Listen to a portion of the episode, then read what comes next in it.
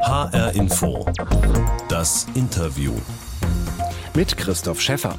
Der Wahlkampf in den USA geht in die heiße Phase mit den Nominierungsparteitagen Ende August, bei denen die großen Parteien ihre Präsidentschaftskandidaten offiziell benennen. Für die Demokraten Joe Biden, für die Republikaner Donald Trump.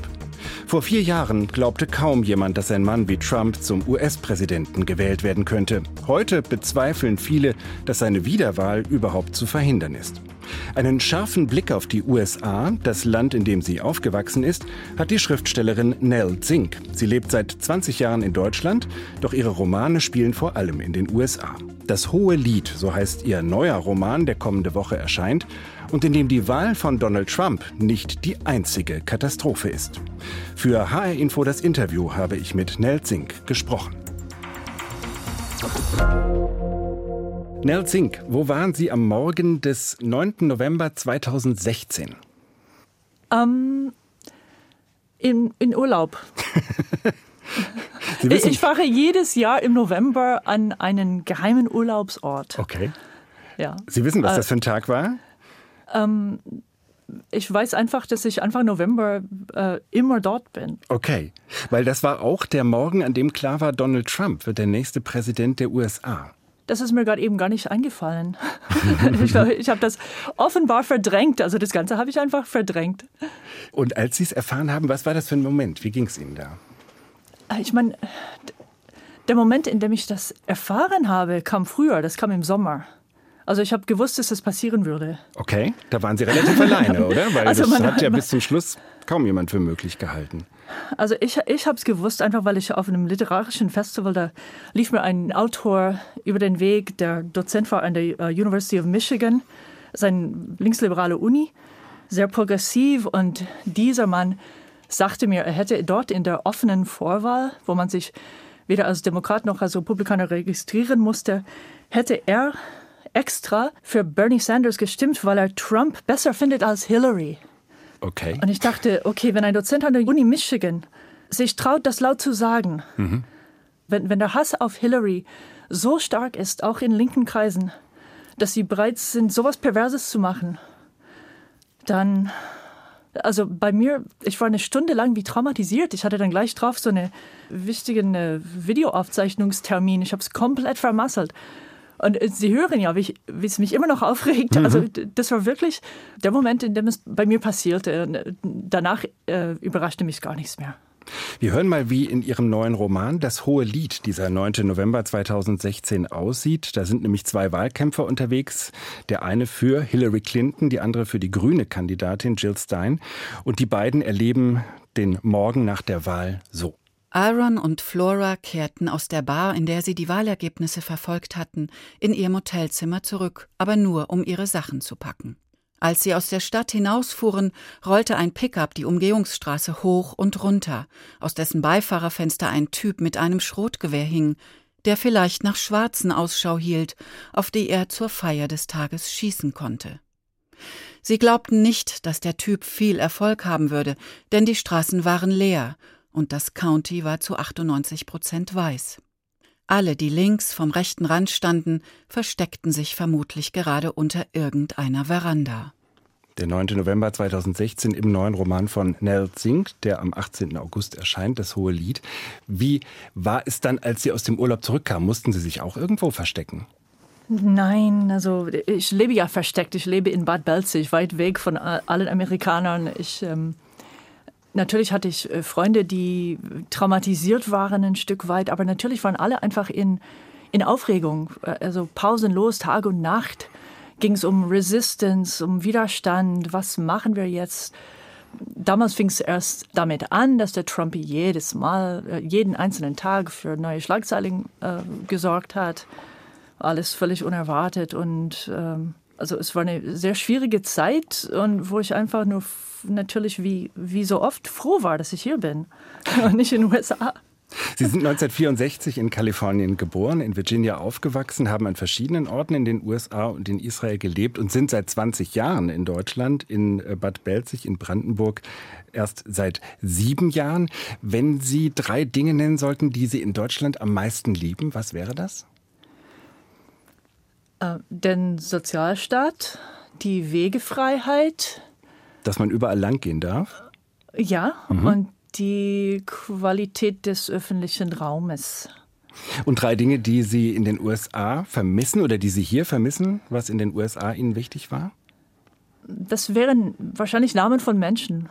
Freunde, Bekannte, ja, Freunde. Familie, die Sie in den USA haben. Ja, es gibt auch Landschaften, die man hier nicht hat. Mhm. Es gibt sehr interessante Naturräume, auch mitten in irgendwelchen Vororten. Also es gibt ein Moor in Federal Way, Washington, in einem Vorort von Seattle, das wertvoller ist als alles, was es noch in Europa gibt. Die Natur ist da grandios. Sie haben in Deutschland äh, zunächst in Tübingen angefangen, haben da in Medienwissenschaften promoviert und dann sah plötzlich die Ausländerbehörde ein Problem darin, dass Sie für eine Akademikerin mit Doktortitel kein angemessenes Einkommen haben. Da haben Sie damals dem Tübinger Oberbürgermeister Boris Palmer einen Heiratsantrag gemacht. Konnte der Ihnen helfen? Ja, ich meine, er hat erstmal nicht darauf geantwortet, aber ich bin rein demografisch sowas wie eine Journalistin und habe damals auch schon viele Journalisten gekannt und einer davon hat das mitbekommen. Ich habe ihm irgendwann erzählt, dass ich diesen Brief geschrieben hatte an Boris Palmer und an die Frauenbeauftragte der Stadt, dass wenn, äh, wenn mir schon jemand von der Ausländerbehörde sagt, dass ich einen Deutschen heiraten sollte, wenn ich hier bleiben will, dann warum nicht gleich den Boris, der war ja Single. Und darauf kam keine Antwort. Aber als die Story sich dann rumgesprochen hatte, dann kam das Fernsehen zu mir, also die Landesschau oder sowas, und ich durfte meinen Heiratsantrag aussprechen. Daraufhin wurde ich ins Rathaus bestellt und es hat mir alles sehr, sehr viel Angst gemacht eigentlich. Und daraufhin wurde ein Deal gemacht mit mir, wo ich eigentlich, ich sollte einfach einen fiktiven Arbeitsvertrag vorlegen. da haben sie mir gesagt. Und dann durfte ich für ein Jahr bleiben und meine Reaktion darauf war dann einfach Tübingen zu verlassen.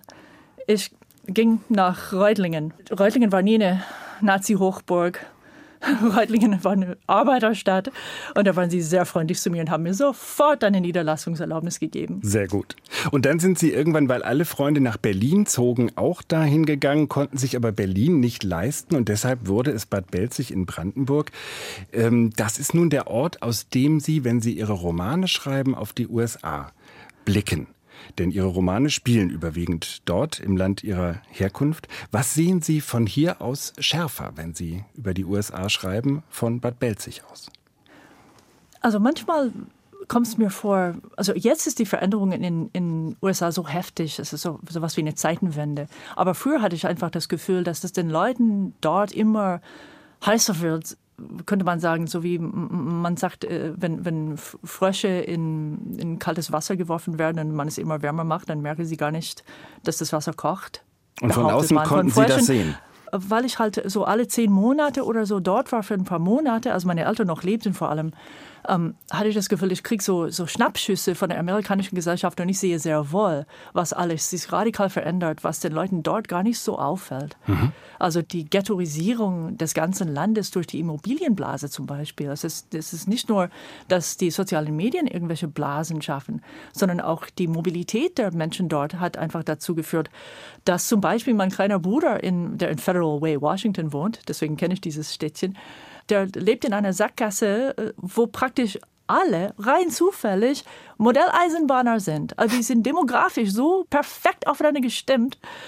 Ähm, also alle haben zwei Kinder und eine Modelleisenbahn. Also das ist nicht nur online. Und solche Entwicklungen habe ich dann natürlich sehr klar und deutlich äh, sehen können. Und, und natürlich die Entfernung gibt mir auch eine gewisse Freiheit in dem, was ich sage. Wenn wir nochmal auf die Wahl von Donald Trump zurückkommen, vor vier Jahren fast genau, äh, was sind bezogen auf seine Präsidentschaft und deren Auswirkungen die größten Veränderungen, die Sie wahrgenommen haben bei Ihren Besuchen in den USA in der letzten Zeit? Also was man direkt, die direkte Wahrnehmung ist einfach, dass die Leute dort in Dauerstress sind und alle leiden wie am Spieß und an ihren Telefonen hängen und ein Stück weit verzweifelt sind natürlich die, die illegalen Einwanderer, von denen es elf Millionen im Land gibt. Das ist keine zu vernachlässigende Größe. Die haben es äh, gerade nicht so einfach. Und die Naturschützer, also jeder, der ein bisschen was Besseres will, was Besseres erwartet vom Staat, hat gerade einfach ein Problem, weil der Trump so hart daran arbeitet, dass es in die falsche Richtung geht. Sie haben eben gesagt, das, was im Moment passiert, ist eine Zeitenwende. Ja, also Trump ist schon anders. Es gab schon so konservative Monster im Weißen Haus. Das ist nichts Ungewöhnliches, aber die waren ein bisschen so vom Establishment. Man wusste bei den Bushes, wusste man, das sind so Preppies aus Connecticut, die sind einfach reich, die wollen keine Steuern zahlen, okay, normal.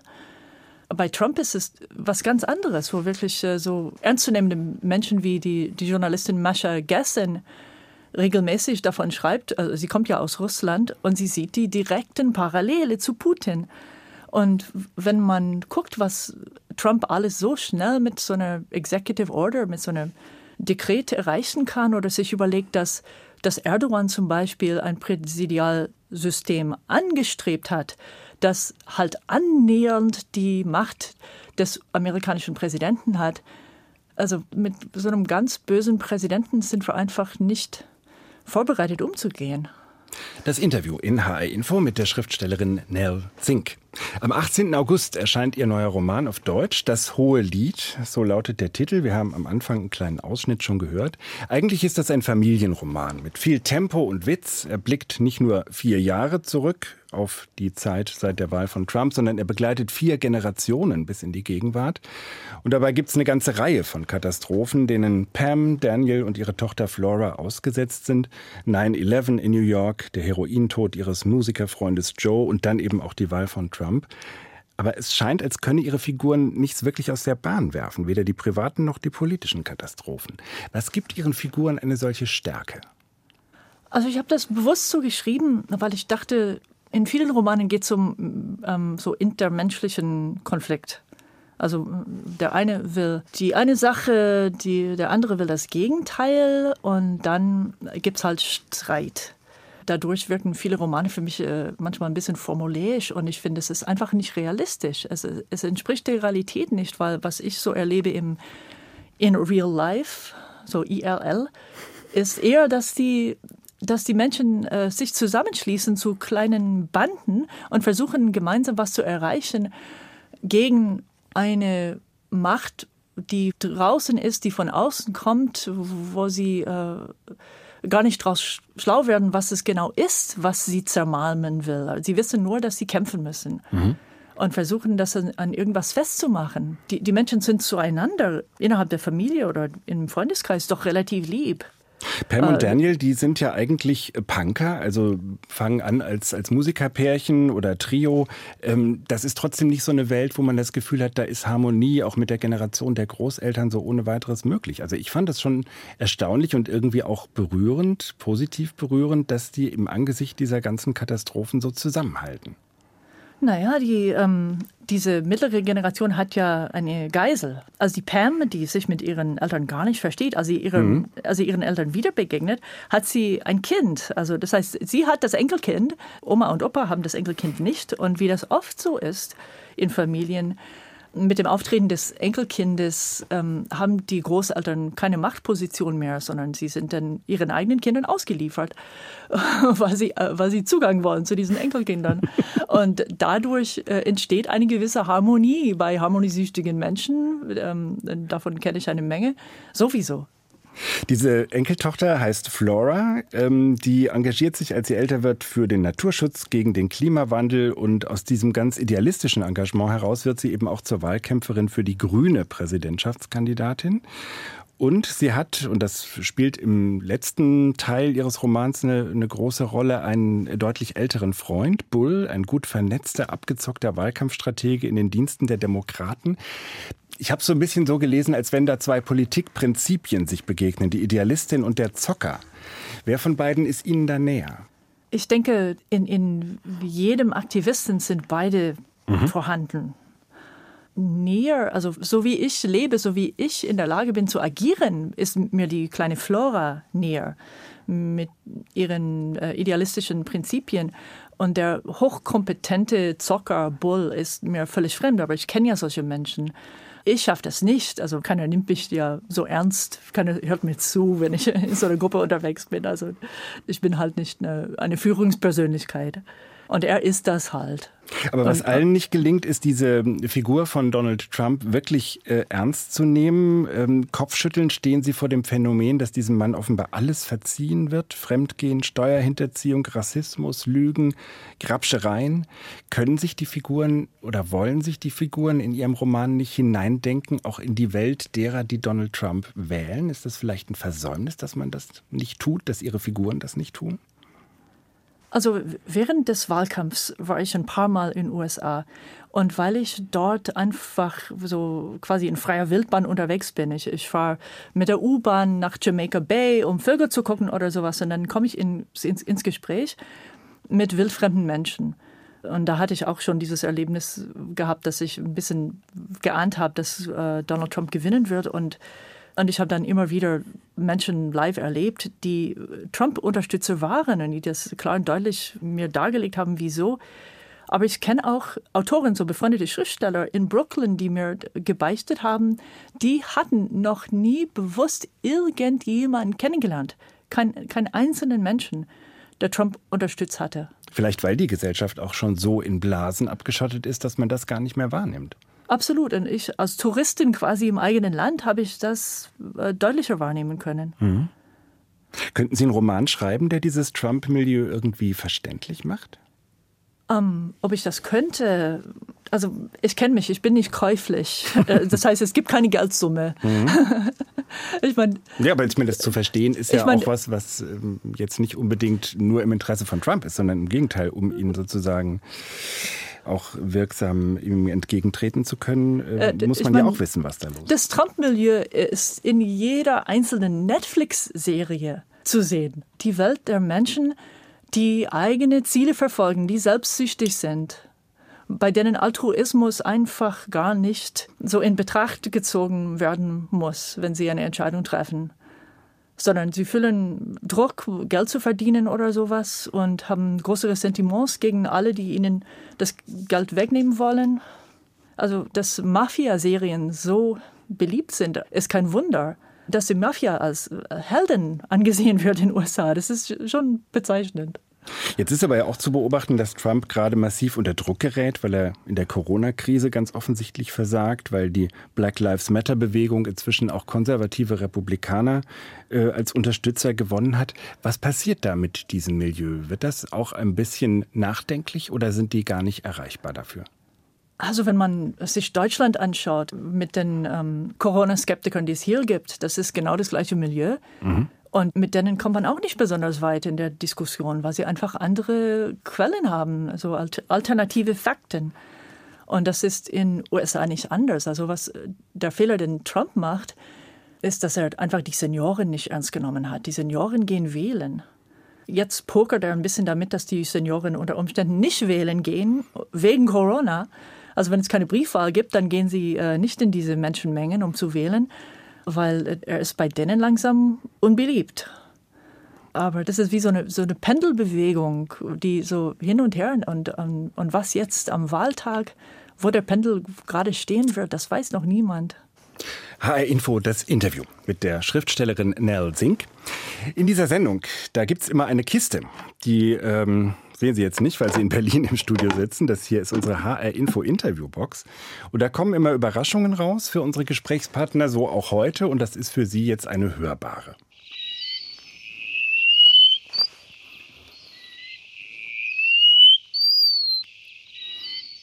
Nelsing, können Sie sagen, was Sie da hören? War das ein Mauerläufer? Ja! sehr gut, sehr gut. Woran haben Sie den erkannt? Ja, ich kenne nicht so viele Vogelrufe, aber ähm, dass der Mauerläufer sich so oder ähnlich anhört, das weiß ich, weil ich habe mich sehr stark für diesen Vogel interessiert. Ich habe ja einen Roman mit dem Titel Der Mauerläufer. Mhm. Und ähm, ja. Woher kommt bei Ihnen diese Leidenschaft, Vögel zu beobachten? Das ist äh, so eine lange Geschichte. Aber Ganz kurz. Das kam so. Die kurze Version wäre, dass ich schon immer sehr naturbewegt war, auch schon als Kind fand ich die Schönheit der Natur überwältigend und das Allertollste, was es geben könnte. Also ich bin in Kalifornien geboren und habe sehr früh diese Mammutbäume in Kalifornien und so als kleines Kind schon erlebt. Also Natur war mir wichtig. Aber wenn man Bäume liebt, ist erst nur deprimierend, weil ein Baum kann ja nicht wegrennen, es kann sich nicht wehren, der Baum steht da, wird gefällt. Man unterstützt irgendeinen armen, unschuldigen Wald und dann muss der Wald halt dran glauben. Und dann irgendwann, so vor so zehn Jahren, lernte ich einen Vogelschützer kennen und sah auf einmal ein, weil er mich für Vögel so schnell so viel begeistern konnte, dass die Vögel so als Schwerpunkt sehr viel besser waren eigentlich weil Vögel beweglich sind. Also wenn die Bedingungen gegeben sind, dann kommen die einfach. Mhm. Und, und dann war für mich die Natur nicht mehr so diese unbelebte Theaterkulisse, die halt zerstört wird von den Menschen, sondern die Schauspieler waren da. Die kleinen Schauspielerchen, die dann sofort reinfluten, wenn sie die Chance bekommen. Vielleicht erklärt das auch die besondere Vorliebe für Vogelkunde, die es offenbar bei Schriftstellerinnen und Schriftstellern gibt, wenn sie die als Schauspieler sehen. Jedenfalls teilen sie ihre ornithologische Leidenschaft mit dem Bestsellerautor Jonathan Franzen. Und das hat ein bisschen auch beigetragen oder nicht unerheblich zu ihrer Karriere als Schriftstellerin. Sie haben nämlich mit ihm Kontakt aufgenommen, nachdem Franson einen Artikel über Zugvögel geschrieben hatte. Und er war von ihrem Brief so begeistert, dass er gesagt hat, Sie können super schreiben, Sie müssen Romane schreiben. War das Ihr Durchbruch als Romanautorin, der ja mit diesem Buch Der Mauerläufer erst vor wenigen Jahren begonnen hat? Da waren Sie 50. Das war nicht nur der Durchbruch. Also es hätte mich als Autorin, die ihre Sachen veröffentlicht, es hätte mich gar nicht gegeben ohne ihn. Also seine Unterstützung war wirklich das A und O bei mir. Ich bin sowas wie ewig dankbar. Also ich werde nicht ewig leben, aber bis zum Schluss werde ich dankbar sein. Mhm. Kommt Ihnen das auch ein bisschen wie ein Märchen vor?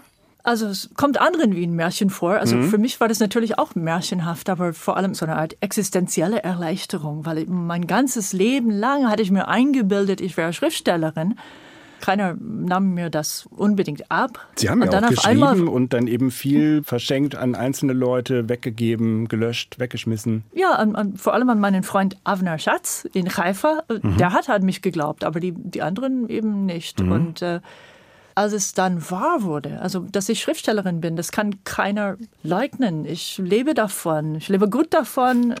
Also das ist so ein Luxus. Also als wenn ich in einem Videospiel einfach irgendeinen goldenen Schlüssel gefunden hätte und einfach den großen Preis abgesandt hätte. Aber jetzt ist plötzlich das Schreiben für Sie auch nichts Persönliches, nichts Intimes mehr. Wie hat sich das verändert, dadurch, dass Sie jetzt für ein großes Publikum schreiben? Also natürlich hat das einen Einfluss auf den Inhalt, aber ich, ich wehre mich nicht. Das ist äh, jedes Mal interessant, quasi an so einer Art Selbstversuch. Äh, mir zu überlegen, okay, wenn ich jetzt für ein großes Publikum schreibe oder für bestimmte kritische Kreise oder vielleicht doch für Bibliotheksbesucher im Mittleren Westen, wie muss ich das formulieren, damit ich richtig verstanden werde? Bei diesem Erstlingsroman, den Mauerläufer, den ich gar nichts für die Veröffentlichung geschrieben habe, das ist absolut zweideutig. Es hat auf äh, Amazon oder Goodreads oder sowas immer entweder ein Stern oder fünf, aber niemals drei. Und ähm, ich denke, beim nächsten Buch gehe ich wieder zurück in diese Richtung. Zum Teil auch, weil jetzt kaum noch einer Geld mit Büchern verdient, kann ich mich zurücklehnen und wieder äh, Kunst um der Kunst willen schaffen. und ist das für Sie, wenn Sie das große Publikum im Blick haben, auch gerade in den USA, wo Sie ja immer zuerst erscheinen, auch in der englischen Sprache, in der Sie schreiben, ist das für Sie auch etwas Politisches, wie jetzt in diesem aktuellen Roman Das Hohe Lied? Verbinden Sie sozusagen auch eine politische Botschaft damit? Also ich finde alles, jedes Schriftstück ohne politische Botschaft ist ein Stück weit langweilig. Mhm. Weil das Zusammenleben unter uns Menschen zurzeit aktuell im 21. Jahrhundert ist ja politisch geregelt. Und wenn man das ausblendet, ist es für mich gar kein interessantes Buch. Es muss ja kein Sachbuch sein. Aber diese Themen müssen vorkommen in einem Buch, sonst ist, ist es für mich Boving. Herr Zink, wir haben begonnen mit dem 9. November 2016, der Morgen, nachdem Donald Trump die Wahl gewonnen hatte. Zum Schluss möchte ich Sie fragen, was erwarten Sie für den 4. November 2020, den Morgen nach der nächsten Präsidentenwahl? Äh, darf ich ein bisschen einfach nur ähm, wimmern?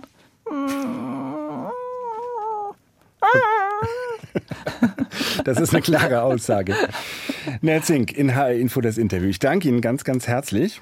Und ich sage noch, dass Sie an diesem Sonntag in Frankfurt zum ersten Mal eine Lesung aus Ihrem neuen Roman machen, Das Hohe Lied, und zwar im Rahmen des Literaturfestivals Strohmann im Haus am Dom in Frankfurt. Und der Roman selbst, das hohe Lied von Nell Sink, erscheint am 18. August im Rowold Verlag.